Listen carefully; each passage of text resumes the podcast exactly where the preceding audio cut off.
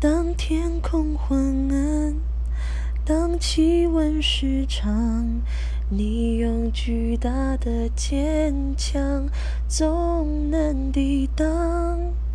当尖锐眼光，当刺耳声响，你用彩虹的浪漫温柔包装。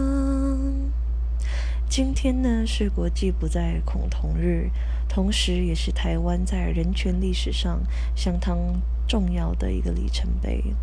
我今天真的非常的感动，身为台湾人也感到非常的骄傲。我身边有很多的朋友，为了自己的权利奋斗努力了，坚持了这么久，今天他们终于尝到了甜美的果实。也在今天的大雨之后，我们终于看见了彩虹。温暖而坚强的力量。